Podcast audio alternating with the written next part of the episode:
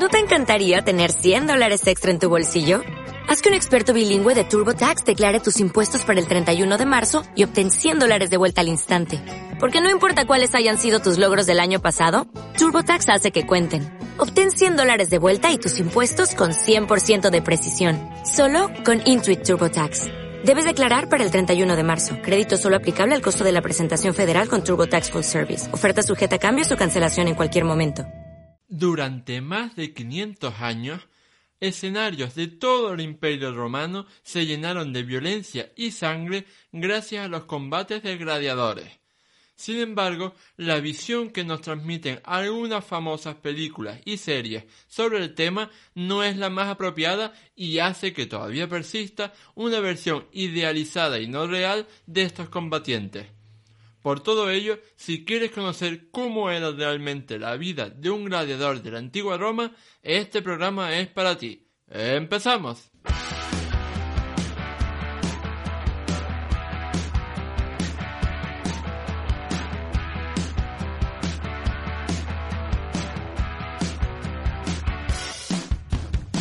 Muy buenas a todos y bienvenidos al episodio 39 del podcast de historia el programa con el que cualquier persona puede aprender sobre historia independientemente de su formación o nivel de conocimientos previos.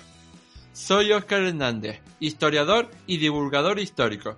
Me puedes leer en mi web Historia y puedes seguirme y contactar conmigo en mis perfiles en Facebook, Twitter e Instagram.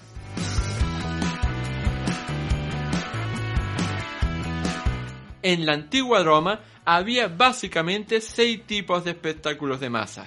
Las carreras de carros, los juegos de circo, los combates de gladiadores, la cacería de animales exóticos, los dramas mitológicos y las espectaculares naumaquias.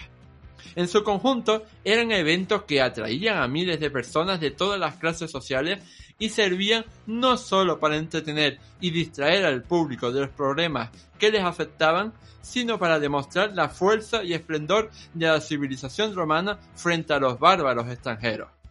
De todos ellos, quizá el más presente en el imaginario colectivo quizás sea el de los combates de gladiadores, gracias a su representación en multitud de películas y series famosas. Sin embargo, estos productos muchas veces no se caracterizan precisamente por su rigor histórico. Así que he decidido invitar a este podcast a un gran experto sobre el tema para que nos hable detenidamente sobre la vida real de los gladiadores romanos.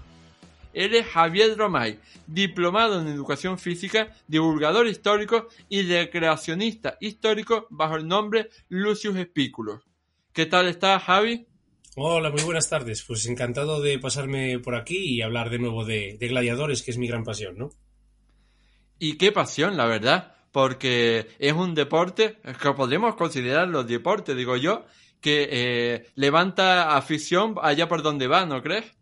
Sí, sí, sí. O sea, yo estoy de acuerdo contigo en que, en que lo podríamos catalogar como deporte, aunque hay opiniones encontradas y lo que sin duda es cierto es que allá por donde va eh, sean recreaciones o lo que sea, siempre se lleva todas las miradas y todos los aplausos, ¿no? Es algo muy llamativo. Y bueno, para, aquellos que todavía no han tenido el placer de conocerte, háblanos un poco brevemente sobre tu labor como divulgador histórico. Pues mira, eh, yo, eh, como bien dijimos antes, ¿no? Soy diplomado en, educación física y en la carrera estudié una, asignatura, ¿no? Una, una que se llamaba Historia del Deporte. Y ahí, bueno, nos hablaron un poquito de el deporte en Grecia, ¿no? Los agones deportivos y demás. Y acabamos llegando a la, a la gladiatura. A partir de ahí me empezó a salir un poco la, la pasión por, por el mundo antiguo, el deporte o la práctica deportiva en el, en el mundo antiguo. Y bueno, yo soy de una ciudad que se llama Lugo, una ciudad norteña, ¿no? Que tenemos un festival de ambientación histórica que se llama Ardelucus. Y bueno, eh, la combinación de las dos cosas me hizo cada vez apasionarme más por la, por la gladiatura hasta el punto de llevarme a, practicarla yo mismo, ¿no? A intentar recuperar un poco cómo sería esta práctica, obviamente quitando el peligro de muerte, ya que las armas que usamos no son ni con punta ni con filo, pero si nos damos los golpes reales y lo vemos como un deporte real, y todo esto me fue cada vez metiendo en un círculo eh, que me, hacía profundizar cada vez más en el tema hasta que decidí pues montarme un poco un grupo, un proyecto, mejor dicho, por mi cuenta, para dar a conocer un poquito esta pasión mía y facilitar pues eh, el desterrar los tópicos que existen y el acceso a la información, incluso a la visualización de un espectáculo de gladiadores a, a, todo aquel que estuviera interesado, pero que no tuviera a lo mejor el tiempo o los recursos para poder invertir como, como yo, ¿no? Y hasta aquí llegamos a día de hoy. Hmm. Y yo creo que es súper eh, interesante y fascinante todo lo que comenta, porque al fin y al cabo, de, de creacionistas hay de muchos tipos pero de crear, como tú decías, eh, esta práctica que en muchas ocasiones, aunque no en tantas como nos imaginamos, pues acababa de forma muy violenta y letal, pues eh, debe ser súper interesante. Pero incluso diría que a veces no, no te da pena de que sea eh, incruento, de que sea con espadas de mentira. Hombre, a mí que sea con espadas de mentira no me da ninguna pena, ¿no? Porque el riesgo de muerte no lo querría ahí, pero bueno, sí que aunque no sea letal, sí es lesivo, porque las espadas que usamos llevan, eh, o sea, son metal, las hojas son totalmente metálicas y, y, de las mismas medidas que las originales, ¿no? Simplemente eso, que no las afilamos y le quitamos la, le redondeamos la, la punta. Pero bueno, la violencia y la lesividad está ahí. Entonces, al final te hace vivir unos momentos muy adrenalínicos, ¿no? Y de ofrecimiento, que luego entraremos en ello, y compartirlos con un público que normalmente suele estar bastante interesado en lo que, en lo que está viendo. Entonces, es una práctica deportiva eh, dentro de un, comportamiento de oposición y que, pues eso, eh, exige cierta lesividad. Mm. Y, mucho mejor hacer esto que que practicar eh, fútbol.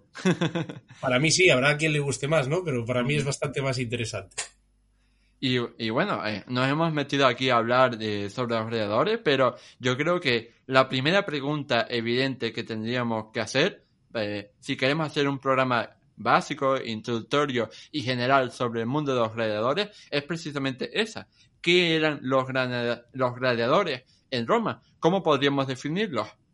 Pues mira, vamos a ver, es que depende de la época o de incluso la perspectiva que le quieras dar, ¿no? Podríamos definirlo de, maneras distintas. Si nos vamos al origen de este tipo de combates, no sería en Roma, sino que serían culturas previas, y ahí estaríamos hablando de duelistas fúnebres, ¿vale? Gente que se enfrentaría una contra la otra eh, como un obsequio al, al muerte. Esto evolucionaría, ¿no? Y cuando llega a Roma, llega aún con este contexto sacramental, pero se va perdiendo poco a poco en función del, espectáculo, ¿no? Entonces ahí podríamos coger eh, definiciones de contemporáneos en vez de definirlos nosotros. Y, por ejemplo, Cicerón los definía como que eran condenados o bárbaros, ¿no? Es decir, que los que acababan de gladiadores era gente que había tenido algún tipo de mal comportamiento, que los habían pillado y los habían condenado a convertirse en gladiadores, o bárbaros, refiriéndose ¿no? a aquellos extranjeros de fuera de las fronteras del imperio que habían perdido de alguna manera alguna guerra o habían sido capturados y también se les había forzado a, a, luchar.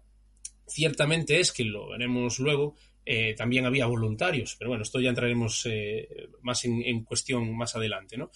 Entonces podríamos definirlo eso como personas que eran forzadas a ejercer una profesión para eh, un público, ¿no? Que, que, demandaba esto.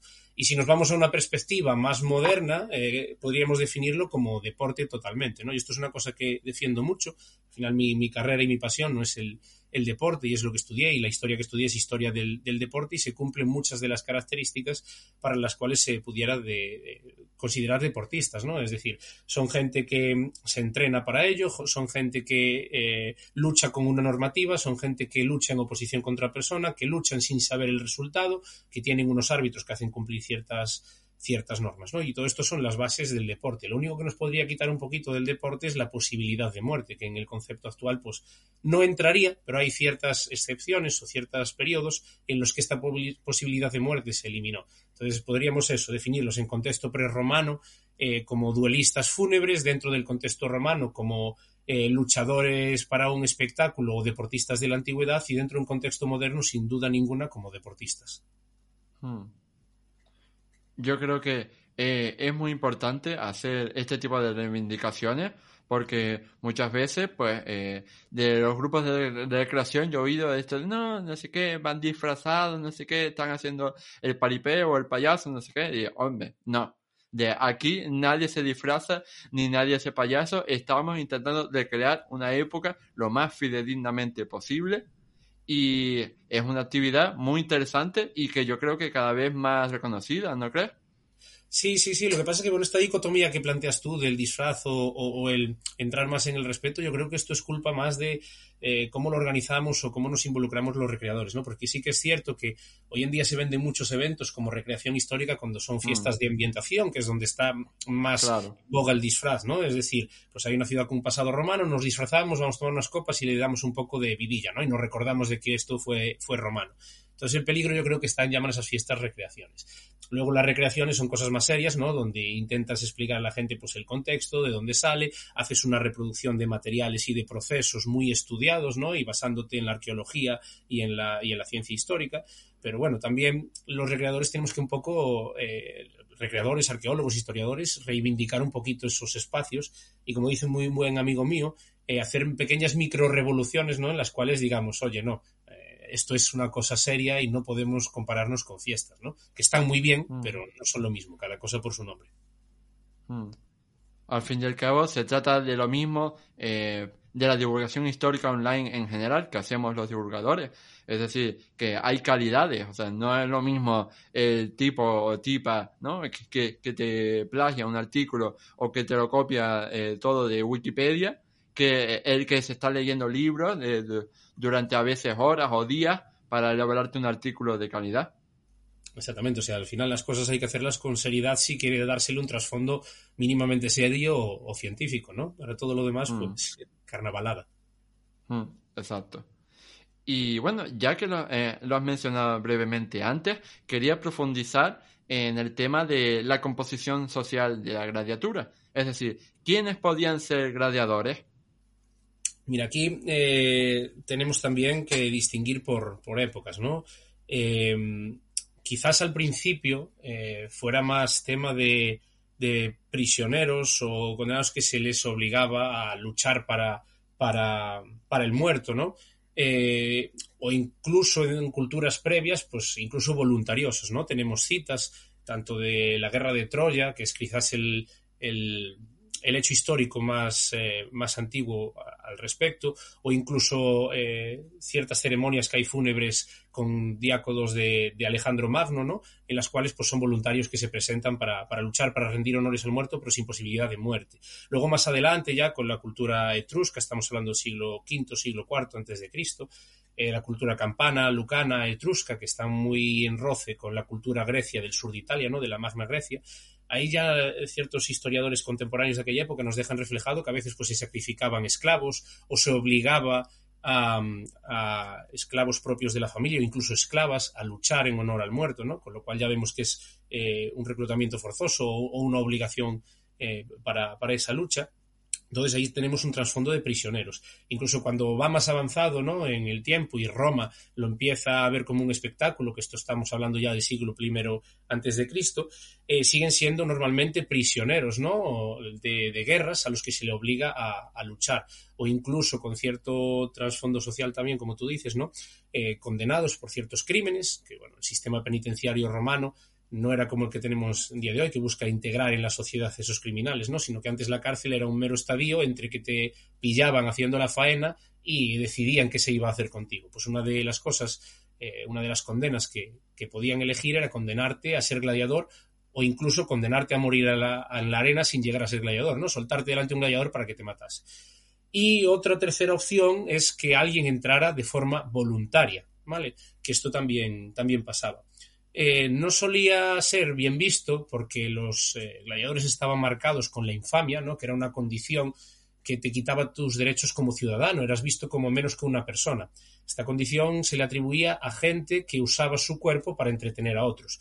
Aquí entraban, pues desde lo más obvio que serían las prostitutas, a los gladiadores que al final ofrecían su cuerpo, sus heridas y demás para entretenimiento de otros, pero también entrarían, por ejemplo, los, actores, porque están exponiendo su cuerpo para un divertimento del público. ¿no? Entonces, como esta marca nadie la quería, era muy raro o era menos habitual que hubiera voluntarios. Si bien había maneras de evitar esta infamia. Entonces, ¿por qué podían ser voluntarios? Lo primero, por deudas económicas. Yo tengo una deuda eh, tremenda y entonces me voy a meter en problemas, o a lo mejor mis deudores contratan a alguien para matarme o para robarme y quiero evitar a eso. Me puedo hacer un contrato con el dueño del Ludus, ¿no? que es el gimnasio donde se entrenan los gladiadores y donde luego un editor, que es el organizador de un espectáculo, los alquilaría para ese espectáculo. Y hacer un trato por el cual le sirvo pues una cantidad de años a cambio de una suma de dinero que bastaría para pagar mis deudas.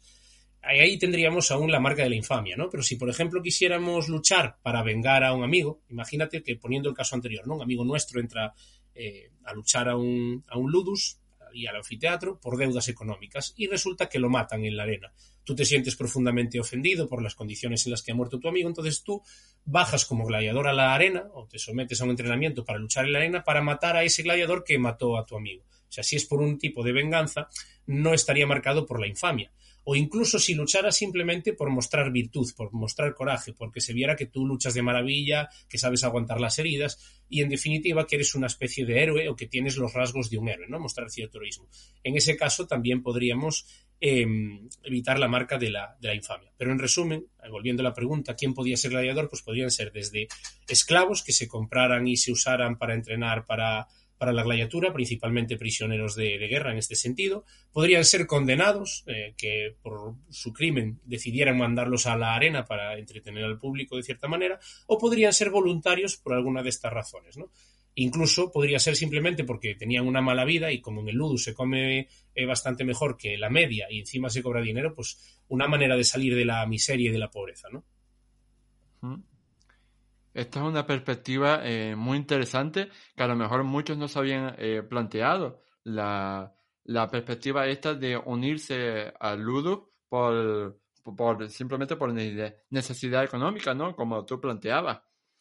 Y bueno, ahora yo pensando que también, seguro que todos nuestros oyentes ahora mismo tendrán en la cabeza a los gladiadores masculinos, los gladiadores hombres que todos eh, conocemos. Pero eh, yo quería preguntarte, ¿también había gladiadoras mujeres? Sí, sí, tenemos constancia de que existían, si bien tenemos muchísimas menos evidencias que de los hombres, ¿no? Porque los hombres tenemos un montón de lápidas, de bajorrelieves, de mosaicos, de frescos, de citas, eh, hay un montón de información, ¿no? Para constatar de sobra que había gladiadores hombres y de muchísimos tipos. De mujeres no tenemos tanta, tanta evidencia, ¿no?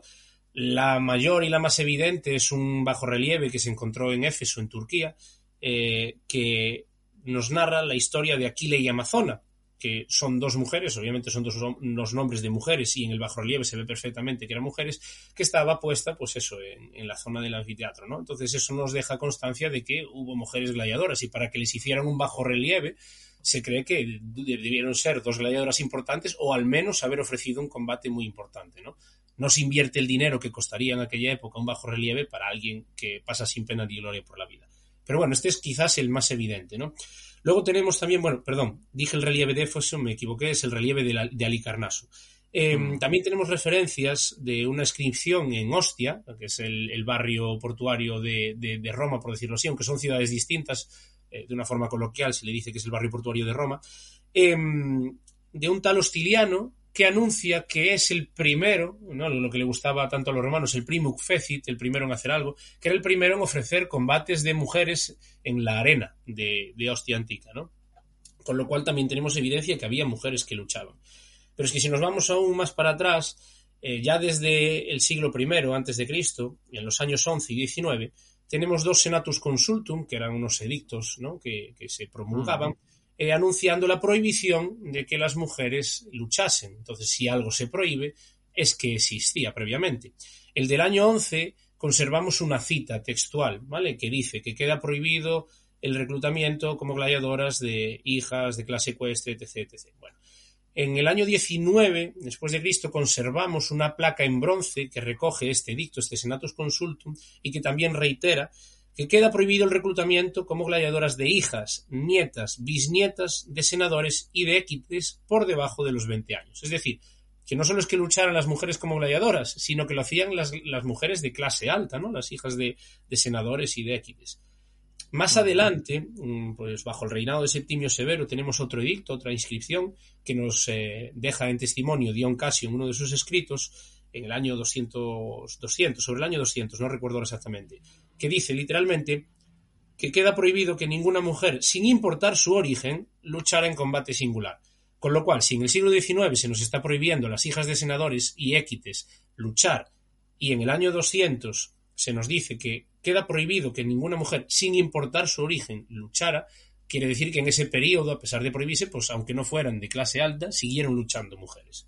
Y a mayores tenemos referencias escritas tanto de Nicolás de Damasco, como de Petronio, como de Tácito, como de Dion Casio, como acabamos de ver, de Estacio, de Suetonio, en fin, de bastantes autores dentro de lo que cabe, citándonos momentos concretos en los cuales una mujer apareció como luchadora, como gladiadora en la arena. No tenemos tantas evidencias como de los hombres, pero tenemos pruebas de sobra para evidenciar que efectivamente existieron las gladiadoras. Hmm. Maravilloso.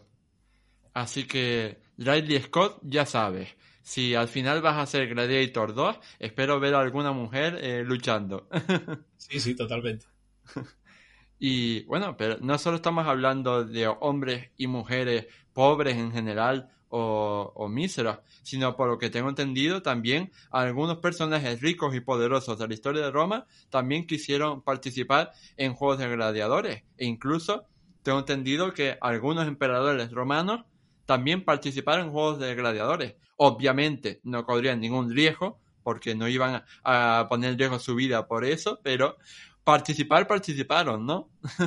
sí, sí, totalmente. Mira, de hecho, o sea, tenemos momentos en los que se presume que fue de una manera forzosa, ¿no? Bajo el reinado de, Nerón y de Domiciano, Domiciano creo que fue el que más, eh, tenemos citas en las que nos dicen que obligaba a luchar a, gente de clase alta, ¿no? De la clase ecuestre, a bajar a la arena y a, luchar para su diversión personal, ¿no? Quizás, quizás como castigo.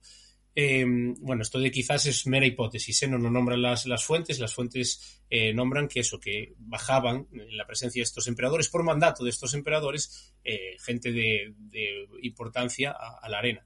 Pero bueno, que como bien tú dices, no es ya solo pues gente a lo mejor adinerada más, sino que incluso emperadores, es decir, el, que tenía el control casi absoluto del, del imperio, ¿no? Bajaron a la arena. Mira, tenemos a Calígula, tanto Dion Casio como Suetonio nos dan citas de Calígula luchando como, como gladiador. Tenemos a Cómodo, que es el más famoso, ¿no? Por esa película de Ridley Scott, Gladiator, de la que hablaremos quizás luego, eh, que evidentemente es el más famoso por haber bajado a la arena a luchar, y nos lo dejan en testimonio tanto Dion Casio como Herodiano, como también lo menciona la, la, historia augusta, aunque bueno, la historia augusta hay que pillarlo mucho con pinzas porque es una suerte de prensa rosa de la época. También nos nombra Dion Casio que Tito luchó como gladiador, aunque más parte de una exhibición que de un espectáculo propiamente gladiatorio. Incluso en historia augusta, que vuelvo a decir que hay que pillarlo con un poco con pinzas, se nos dice que Macrino, pues poco antes de ser emperador, ¿no? Que, que era gladiador, o sea que eh, se liberó como gladiador y consiguió llegar a, a, a emperador.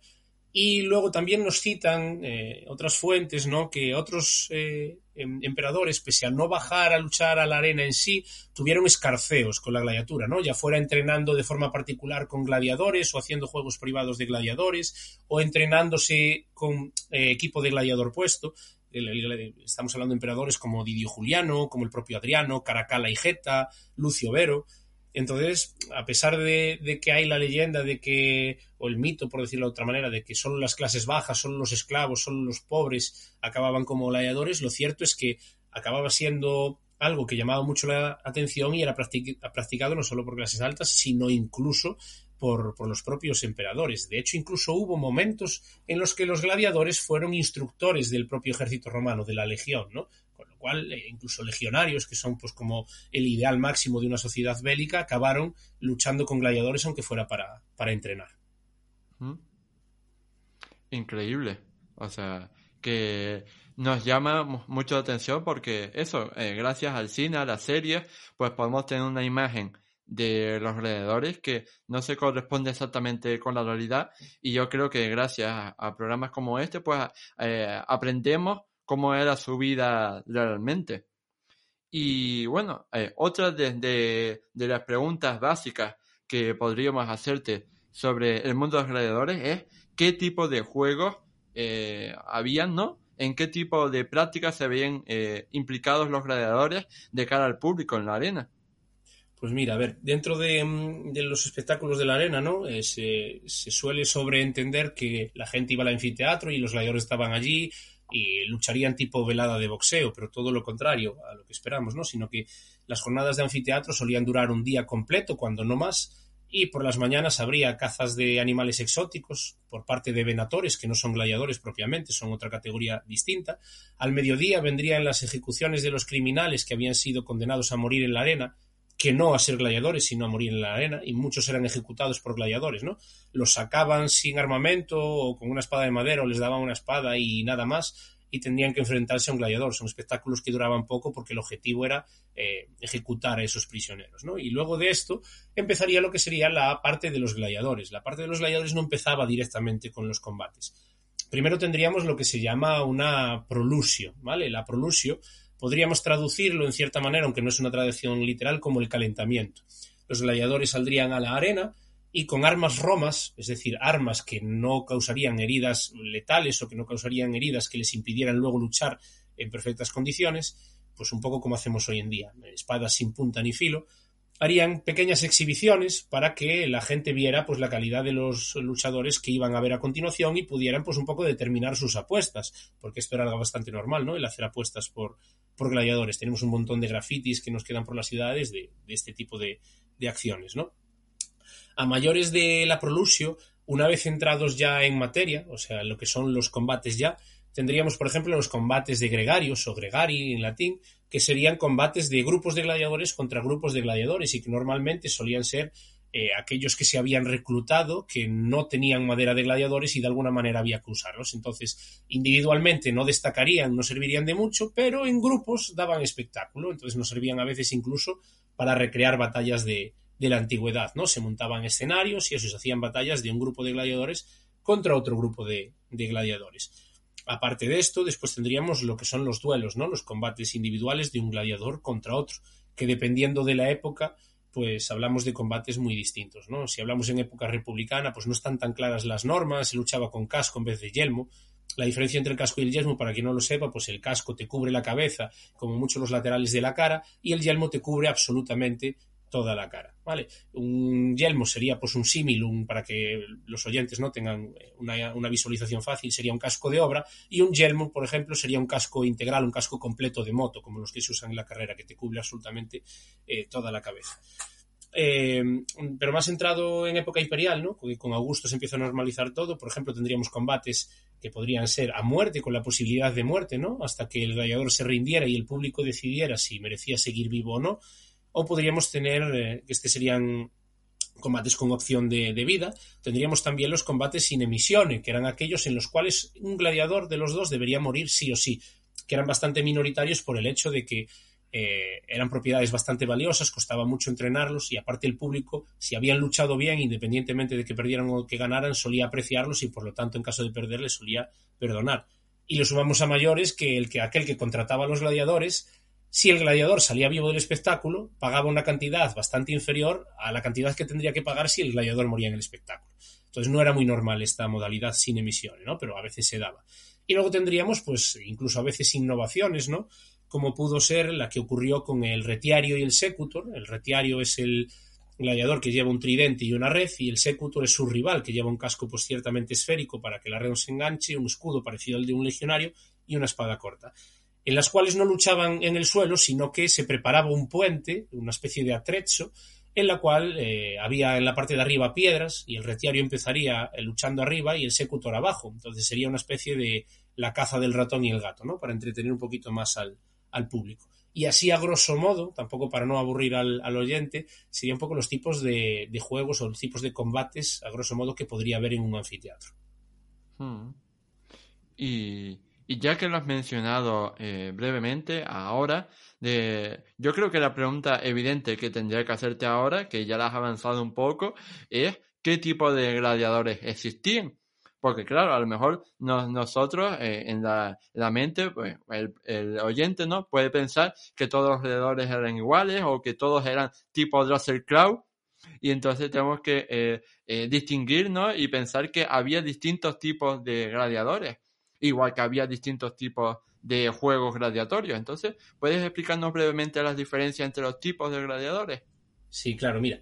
Eh, vuelvo a mencionar un poco que antes de Augusto, en una época republicana, no tenemos tanta información y no está tan claro cómo eran los tipos de gladiadores, salvo el tema de que llevaban casco en vez de yelmo, las espadas eran un poquito más largas, pero podríamos diferenciar en una primera categoría eh, los gladiadores entre armaturas étnicas y armaturas técnicas, ¿vale? Las, ¿Qué son las? Bueno, armatura, para el que no conozca el término, es el tipo de gladiador, ¿no? Igual que hoy en día tenemos pues los tipos de jugadores de fútbol, por ejemplo, que puede ser el mediocampista, el central y el defensa y el delantero, pues aquí tendríamos pues las armaturas, sería tipos, ¿no? Tendríamos la armatura étnica y la técnica. ¿Qué sería la armatura étnica? La armatura étnica son aquellos gladiadores que se eh, fueron formando a raíz de un pueblo vencido. Es decir, por ejemplo, cuando vencieron a los samnitas, eh, al principio los hacían luchar en juegos gladiatorios con, la panoplia típica de este pueblo, ¿no? Y luego con el tiempo fueron evolucionando un poco esa, esa armatura y lucharon ya como un tipo de gladiador propio. ¿Qué pasa? Que se le acabó quitando el nombre de samnita porque los samnitas acabaron siendo un pueblo integrado en la cultura romana y, hombre, estaba feo aquello de ser romano y al mismo tiempo ser motivo de, de visualización como un inferior en el anfiteatro, ¿no? Pero bueno, eh, el Galus, por ejemplo, también, de, pues, de las características del equipamiento de los galos a los que venció Julio César allí en, la zona de la Galia, eh, también acabaron trayendo ese tipo de panoplias al anfiteatro. Los tracios, también de la zona norte de, de Grecia, acabaron siendo armaturas que se incorporaron ¿no? a la gladiatura. Eh, y todo esto son armaturas étnicas, es decir, provienen de un pueblo vencido cuyo armamento se acabó adaptando a la gladiatura. Y luego están las armaturas técnicas, que son aquellas que surgen por una necesidad del espectáculo o que se van adaptando de otros previos. Por ejemplo, hablábamos antes del secutor. El secutor es una, una armatura técnica porque proviene del murmillo, que proviene del galus, que fue sufriendo ciertas adaptaciones para adaptarse. Por ejemplo, el retiario que luchaba con la red, al tirarla, eh, y esto lo sabemos por arqueología experimental y por recreación, al probar cosas, ¿no? Em, se engancha mucho más fácil en esos cascos porque tiene muchas más esquinas, ¿no? Muchas más aristas. Sin embargo, el Secutor tiene el casco completamente redondeado, pero es que es lo único que varía eh, respecto al murmillo, respecto al, galus, la morfología del casco. Entonces, esto sería una armatura técnica por eso, porque evoluciona para eh, suplir una carencia técnica o para mejorar las condiciones de un gladiador en, en concreto, ¿no? Luego mayores ellos lo distinguían en otras dos eh, categorías que les llaman scutari y parmulari, en referencia al tamaño de sus escudos. Los scutari serían los que portaban scutum o escudo gradi y los parmulari serían los que portaban la pármula o el escudo pequeño. Es una diferenciación entre gladiadores pesados y gladiadores ligeros, ¿no? Pues un poco como se hace hoy en boxeo, que tienes el peso pluma, el peso tal, el peso cual, ¿no? Pues en función de, si eran más pesados o eran más ligeros, se les asignaba una categoría o la otra. Y normalmente se enfrentaban uno ligero, que iba mucho menos protegido, pero era más ágil, contra uno pesado, que iba mucho más protegido, pero por esa misma más razón el equipo pesaba mucho más y con lo cual los movimientos eran más, más complicados. Esto sí a nivel general, ¿no? Luego tendríamos un montón de armaturas, que voy a leer ahora una lista así por, curiosidad de los nombres, que tendríamos desde el Samnita, el Galo, el Tracio, el Esedario, el Eques, el Provocator, el Andavata, el Catafracto, Cupelario, Sagitario, Murmillo, Ploma, Corretiario, Secutor, Laquerario, Sisor, el Dimacaerus, eh, podríamos también incluso meter ahí los Tunicatos, bueno, hay una un infinidad de, tipologías, ¿no? Lo que pasa es que, bueno, entrar en cada una de ellas nos llevaría un montón. Podríamos estar una hora hablando solo de, de las diferencias entre las armaduras. Pero son eso, características, pues cambia el tamaño de la espada, cambia la forma del escudo, la morfología del casco, ese tipo de cosas, ¿no? Pues unos llevan espada, otros llevan lanza, otros llevan una espada curva, otros llevan un tridente, o sea, van cambiando elementos, ¿no? Se permanecen las protecciones, por ejemplo, la mánica, que es una protección acolchada para el brazo, la llevan absolutamente todos para proteger precisamente el, el brazo que empuña el arma y que evitar ciertas heridas que les impidan seguir combatiendo, pero bueno, eso que hay multitud y multitud y multitud de, de variantes de, tipologías gladiatorias. Que bueno, si alguien quiere profundizar un poco más, pues le invito un poco a visitar la página mía que es lucius-spiculus.com y ahí tienen, eh, o sea, em, artículos específicos para, cada tipología donde están descritas al, detalle. Hmm. Y yo creo que más de uno lo hará porque yo creo que eh, todo este tipo de, de contenidos son muy interesantes y encima como ¿no? Como se suele decir, eh, ¿no?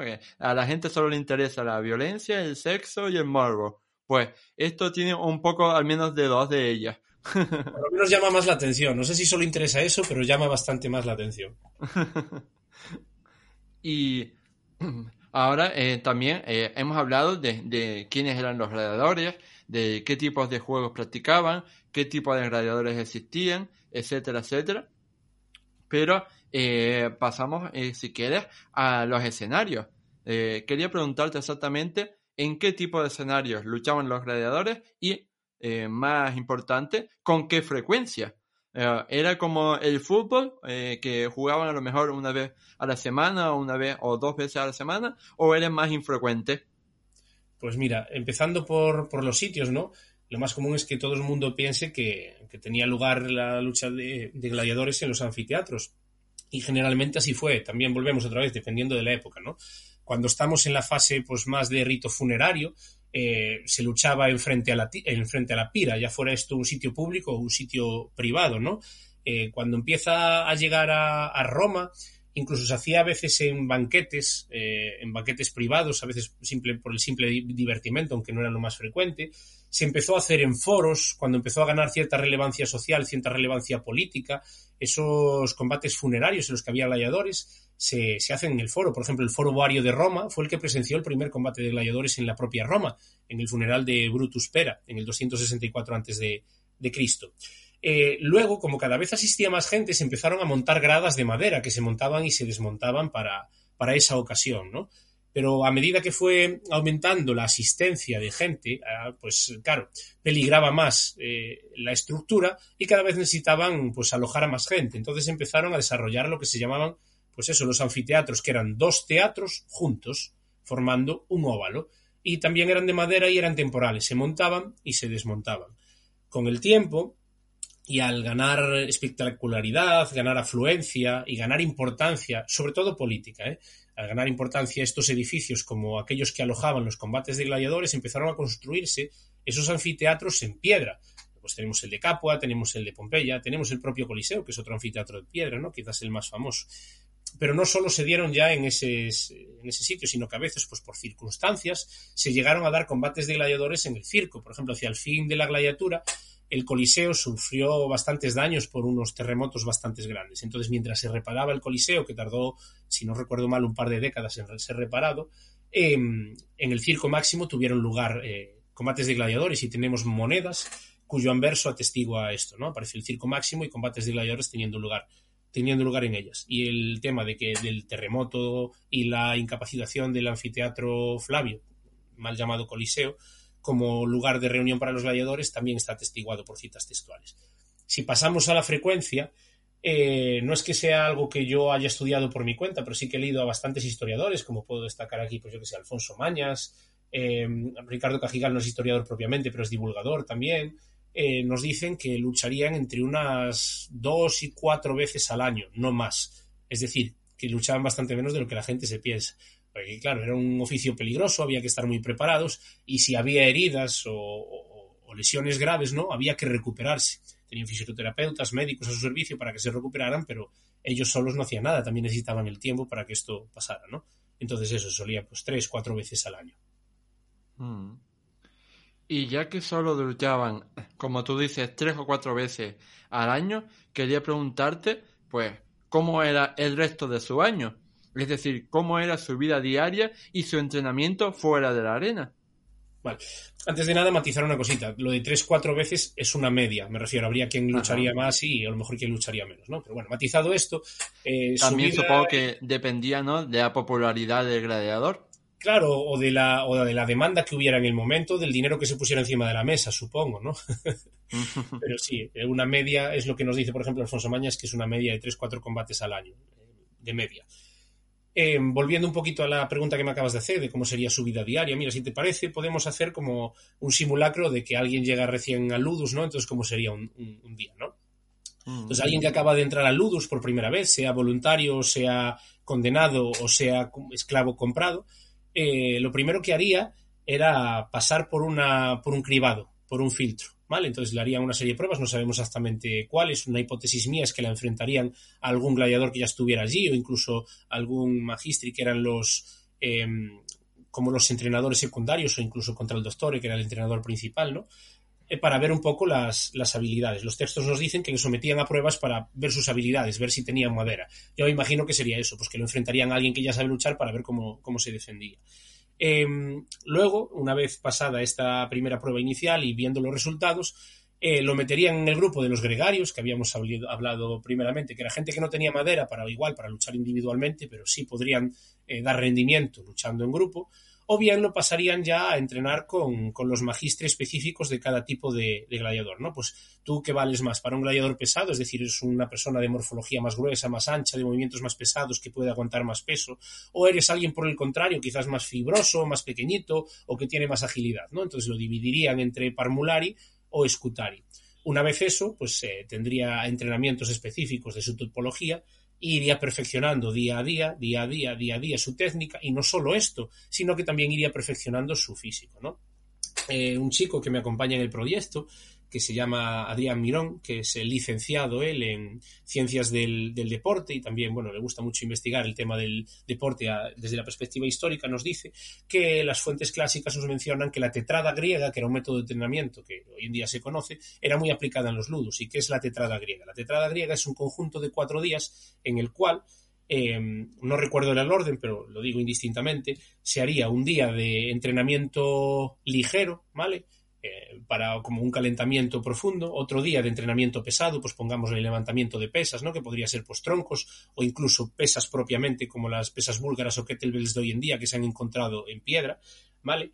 Otro día de técnica y otro día que sería más pues un día de, de descanso y vuelta a empezar. Y esto por lo visto estaba muy extendido como entrenamiento y sería pues el día a día del gladiador, sería este entrenamiento, sería también, pues si tiene algún tipo de lesión o algún tipo de herida que no se está curando, tratamiento médico, incluso tratamiento de fisioterapia, más las comidas que le dan a lo largo del, día, que este otro, es otro tema interesante y, con disputa, porque hay quien afirma, basándose en fuentes, con toda su evidencia, ¿no? de que esta, su dieta era exclusivamente gachas de distintos tipos de vegetal, y cierto es que, por ejemplo, los estudios forenses que se han hecho del cementerio de Éfeso que se ha encontrado en multitud de, gladiadores, nos indican que su dieta era principalmente basada en cereales, ¿no? Por ciertas proteínas que se han encontrado. Incluso se ha llegado a, la evidencia de que tomaban suplementos para compensar un poco la carencia de, ciertas vitaminas, como puede ser un batido de ceniza, de ceniza de hueso. Se quemaba hueso, se quemaba madera, y esas cenizas eh, se disolvían en algún tipo de líquido, me imagino que agua, y se bebían para fortalecer el aporte de calcio al cuerpo, ¿no? Mi teoría es que sí, esto pasaba, pero que a mayores también tenían, eh, también tendrían un aporte de, carne. No sería tan frecuente, pero seguramente cuando había espectáculos de venaciones, pues esa carne podría quedarse para los ludos. De hecho, es una teoría que defiende Alfonso, Alfonso Mañas. Y yo, desde el punto de vista nutricional, que estudié en la carrera y que Adrián también estudió más en profundidad en la, en la carrera defendemos que una alimentación basada solo en cereales, aunque los cereales también tienen aporte proteico, nos llevarían, por ejemplo, a una anemia, eh, si es un consumo prolongado sin ningún otro tipo de aporte proteico animal. Entonces, con una anemia, no sé si has pasado alguna vez por, alguna, o si alguno de los oyentes ha pasado alguna vez por alguna, es una dolencia ¿no? que al final te acaba mermando la fuerza física, te acaba dejando sin, sin literalmente fuerza física. Cada vez estás más cansado, cada vez puedes levantar menos peso, cada vez puedes rendir menos. Entonces esto eh, parece evidencia ¿no? de que nadie quiere esto un ludus, nadie quiere un gladiador cansado, un gladiador sin fuerza. Entonces, para mí esto evidencia que también pues, tendrían parte de su dieta basada en proteínas. Entonces, eso sería básicamente entrenar, cuidado médico, comer y cierta dosis de, descanso, aunque no mucha, y preparación de cara a, a nuevos espectáculos. Aunque bueno, también hay otras funciones fuera del anfiteatro y fuera del ludus que nos eh, dicen de los gladiadores, ¿no? que también podrían ser contratados como escolta o en ciertos periodos incluso como, como tropa militar privada, ¿no? como una especie de mercenariazgo para, para fines personales. Eh, luego al final hablaremos un poquito también de esto, pero hay épocas en las que se contratan, los senadores contratan tropas de gladiadores para defenderse. De hecho, durante la conjura para el asesinato de Julio César, eh, los conjurados contratan gladiadores para, en caso de que salga mal la cosa, tener a alguien que los escolte. Y de hecho los aprovechan. Y tenemos citas textuales históricas que nos dicen cómo, eh, al salirles mal esta conjura y ver que el pueblo defiende a Julio César, pues los gladiadores los escoltan para recluirse en sus casas ante las nuevas amenazas, ¿no? Hmm. pues creo que está muy bien eh, aprender esta clase de cosas porque al fin y al cabo nos damos cuenta de que los gladiadores evidentemente no solo estaban luchando todo el día, sino que eh, ya hemos visto que era eh, poco frecuente a lo largo del año y también aprendemos que hacían otras cosas aparte de luchar, como tú decías, de de mercenarios y como digamos de guardaespaldas eh, contratados por los poderosos. Sí, sí. Otra cosa que se me olvidó, pero dímíteme que te, que te corte, eh, es que la gente piensa que los gladiadores eran como lobos solitarios, ¿no? Y también podrían crear, crear familia. De hecho, eh, tenemos eh, lápidas que nos dan testimonio de gladiadores con esposas y con hijos, ¿no? Y que eh, no podrían casarse oficialmente, vivían en un concubinato, pero sí que tenemos lápidas eso de su esposa y su hijo dedicándole la lápida al hombre, ¿no? Y entonces y también tenemos testimonios de que se permitía la entrada de ciertas mujeres al ludus para que estos gladiadores pudieran disfrutar de su, de su compañía. Era un apunte que me quedó ahí. Perdona por mm. interrumpir. No, no, yo eh, estaba, la verdad es que estaba imaginándome ahora a los, a los típicos chulitos de, de gimnasio, ¿no?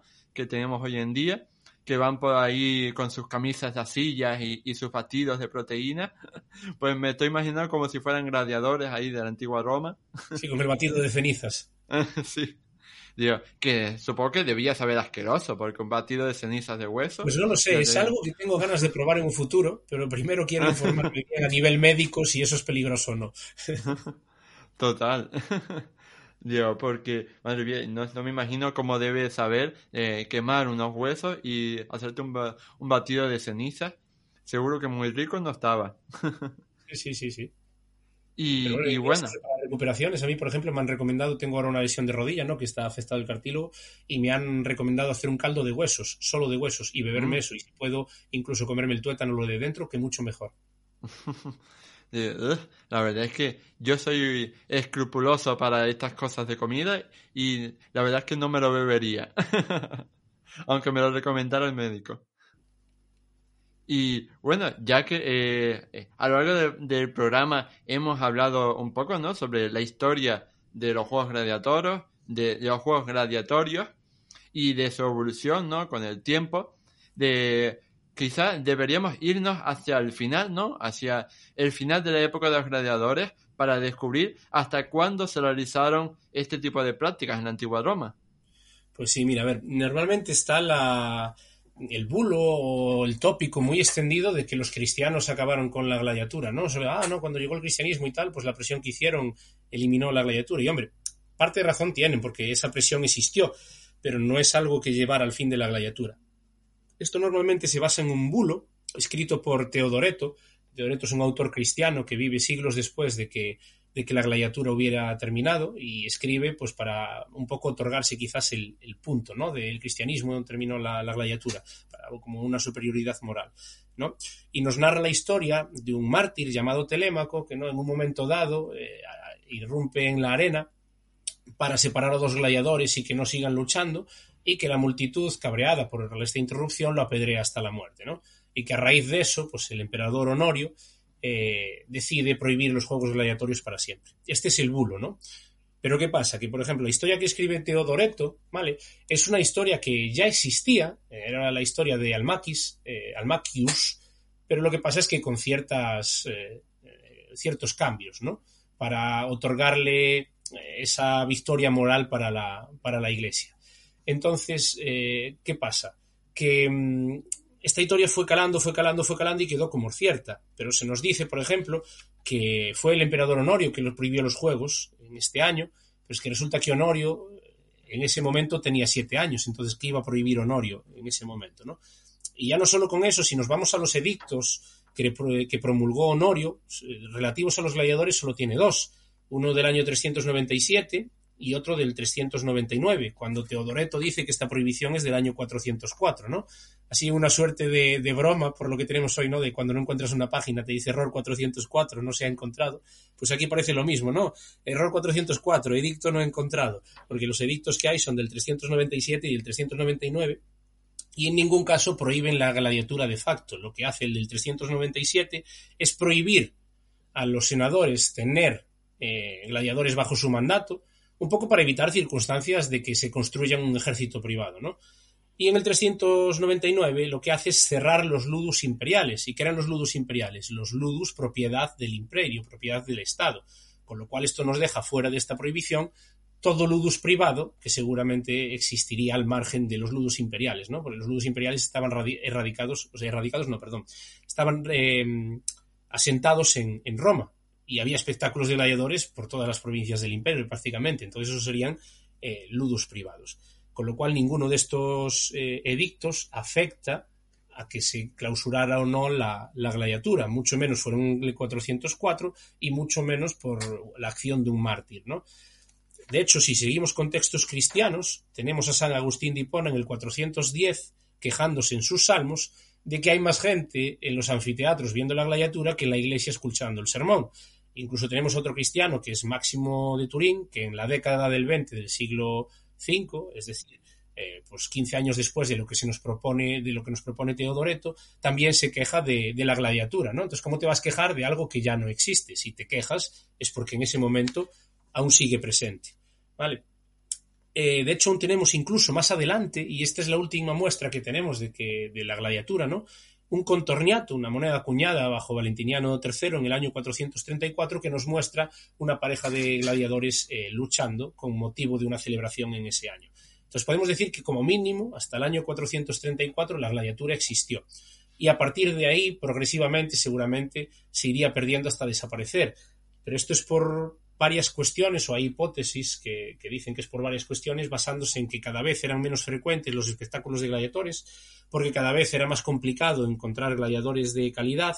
Por lo tanto, al cada vez ser espectáculos más espaciados, de peor calidad y más caros, lo lógico es que la gente fuera perdiendo un poco el interés. Si a esto le sumamos aún por encima la presión cristiana que había en contra de estos espectáculos y el auge que tenía la religión, que cada vez ganaba más adeptos, pues si juntamos todo esto tenemos un cóctel en el cual se extingue la gladiatura, pero bajo ningún concepto simplemente porque un mártir fue apedreado y un emperador la prohibió de facto y nunca más se volvió a saber de ella.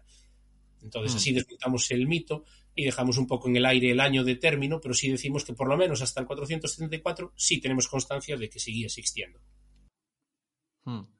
Yo creo que es evidente lo importante que es eh, reivindicar la historia eh, bien contada, la historia bien divulgada, alejada de toda clase de fake news eh, y, mitos y bulos que no hacen nada bien y que los divulgadores históricos somos precisamente los que tenemos que luchar para combatir esta clase de desinformaciones, para hacer una divulgación histórica de calidad y que de verdad informe al público de la realidad, porque pues, la, el mundo de la historia, pues aún hoy en día, desgraciadamente, está llena de estos bulos, de estos mitos que muchísima gente cree y que pues hay que combatirlos. Así que está muy bien también eh, combatir este en concreto.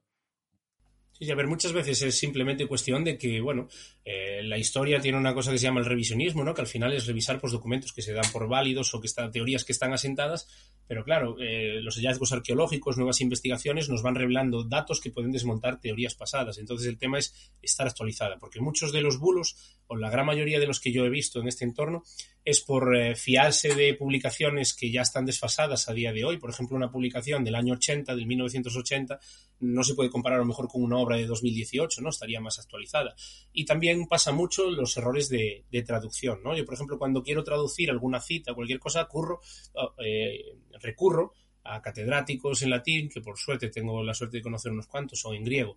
No me fío de una traducción eh, primera, porque así puedo contrastar con él. Eh, la, la, intención o lo mejor que pueda tener o el conocimiento que tengo yo de la gladiatura junto con las traducciones que él me pueda dar y ver cuál tiene más, más sentido, ¿no? Porque muchas veces, pues, son errores de, de traducción. Hay un error muy famoso, por ejemplo, de la lápida de un gladiador, que dicen por internet que fue un gladiador que rechazó cuatro veces la rudis, y lo que pasa es que realmente fue perdonado cuatro veces, es decir, cuatro veces perdió y cuatro veces le perdonaron la vida. Y es simplemente un error de, de traducción, una mala traducción de una palabra. Mm. Y bueno, para, para, ir acabando ya este programa, quería eh, eh, preguntarte si eh, qué tendría que hacer una persona si después de escuchar este programa, por ejemplo, se, eh, se ha visto pues que le interesa mucho el tema y está interesada en empezar a hacer recreación histórica relacionada con el mundo de los gladiadores. ¿Qué tendría que hacer esa persona? Hombre, pues yo se lo pongo muy fácil. Eh, info arroba lucios-espículos.com y seguimos hablando. Y si me interesa, pues, oye, es cuestión de entrenar. Pero lo que sí que, aparte de dar esta, este spam, ¿no? Esta publicidad, por si a alguien le, apetece, eh, sí destacar que la, la, recreación en sí es una cosa seria que requiere de investigación antes de poder hacer nada. Es decir, hay un trabajo previo que es bastante intenso y no todo el mundo está hecho para ello, no todo el mundo le gusta. Y sin la investigación y sin el tiempo invertido en mimar esa búsqueda de información y luego la elaboración de materiales y en este caso del entrenamiento, porque es una disciplina más práctica, eh, no se llega a recrear. Entonces, que se lo piense bien, si esas dos cositas le suponen algún problema, igual la recreación no es lo suyo y lo suyo es mejor una fiesta histórica. Que si les interesa eso también, también que me escriban, que conozco muchos sitios a, donde derivarlos, ¿no? Y luego a mayores, si se quieren meter en, recreación de la gladiatura, también que tenga muy claro que es una cosa lesiva. Es decir, aquí no se viene a matar a nadie, no se viene a romperle huesos a nadie, pero igual que cuando te metes, no sé, a boxeo, no vas a matar a nadie, es una disciplina lesiva, hay una confrontación, entonces tienen que estar en paz con eso. Tienen que entender que igual no al principio, porque esto es una cosa progresiva, ¿no? Primero se, se, entrena igual quizás más un poco el físico, luego la técnica, pero va a llegar un, un, punto en el que van a tener que consentir que les hagan daño y van a tener que estar bien con hacerle daño a otro. Entonces, para mí esto es un punto muy importante. Tienes que poder estar en paz con eso para poder llegar a luchar en día de hoy como, como gladiador. Si todo esto le parece bien, pues lo invito más que encantado a, que me contacte a través de info arroba lucius-spiculus.com, que es el email, o que entre en la web o en las redes sociales, por cualquier lado suelo, suelo contestar. Hmm. Así que ya saben, amigos, si quieren eh, luchar como auténticos gladiadores, de, prepárense, entrenen y pongan la cara de su jefe en el rival para tenerle mucha rabia. y bueno, eh, la, la última pregunta de, de, este programa, yo creo que eh, era evidente y era eh, esperada por todo el mundo, que es evidentemente, ¿qué te pareció la película Gladiator de Russell Crowe? Pues mira, a mí me parece una auténtica maravilla como película. Me parece una auténtica maravilla. Me parece un guion tremendo, una acción tremenda, una historia, una trama de fondo maravillosa. Pero claro, esto teniendo en cuenta que es una película, ¿vale? O sea, como película la valoro así y es como hay que valorarla. valorarla. Uh -huh. Muchas veces tenemos, y yo lo tuve mucho tiempo, ¿no? Las que nos gusta la historia, o los que la estudiamos o lo que, los que la recreamos, tenemos el vicio de, de, ver los errores históricos en todas las películas. Y eso no era así, eso es mentira, eso no estaba bien, ese traje no existe, ese material no existía, esa espada es de cuatro siglos después. Y tenemos razón en eso, pero es que tenemos que entender que es una obra de ficción, entonces pueden hacer lo que les dé la gana al final. Yo creo que lo que tenemos que luchar ahí un poco es porque la gente no se tome por histórico lo que ve en una película cuando es una obra de ficción, lo mismo que con las novelas. Entonces, a nivel de película me parece absolutamente maravillosa. ¿Qué pasa? Después de cara para la historia tiene una parte buena y una parte mala, o de cara para la recreación, ¿no? La parte buena, y que es buenísima, es el foco que puso sobre los gladiadores, ¿no? Antes del 2001, creo que es la película, eh, apenas nadie ponía el foco en los gladiadores. O sea, sí, te sonaba así, ah, aquellos que luchaban en Roma, pero no había esa pasión, no se generó esa, esa pasión de la nada, se generó a raíz de, de la película Gladiator.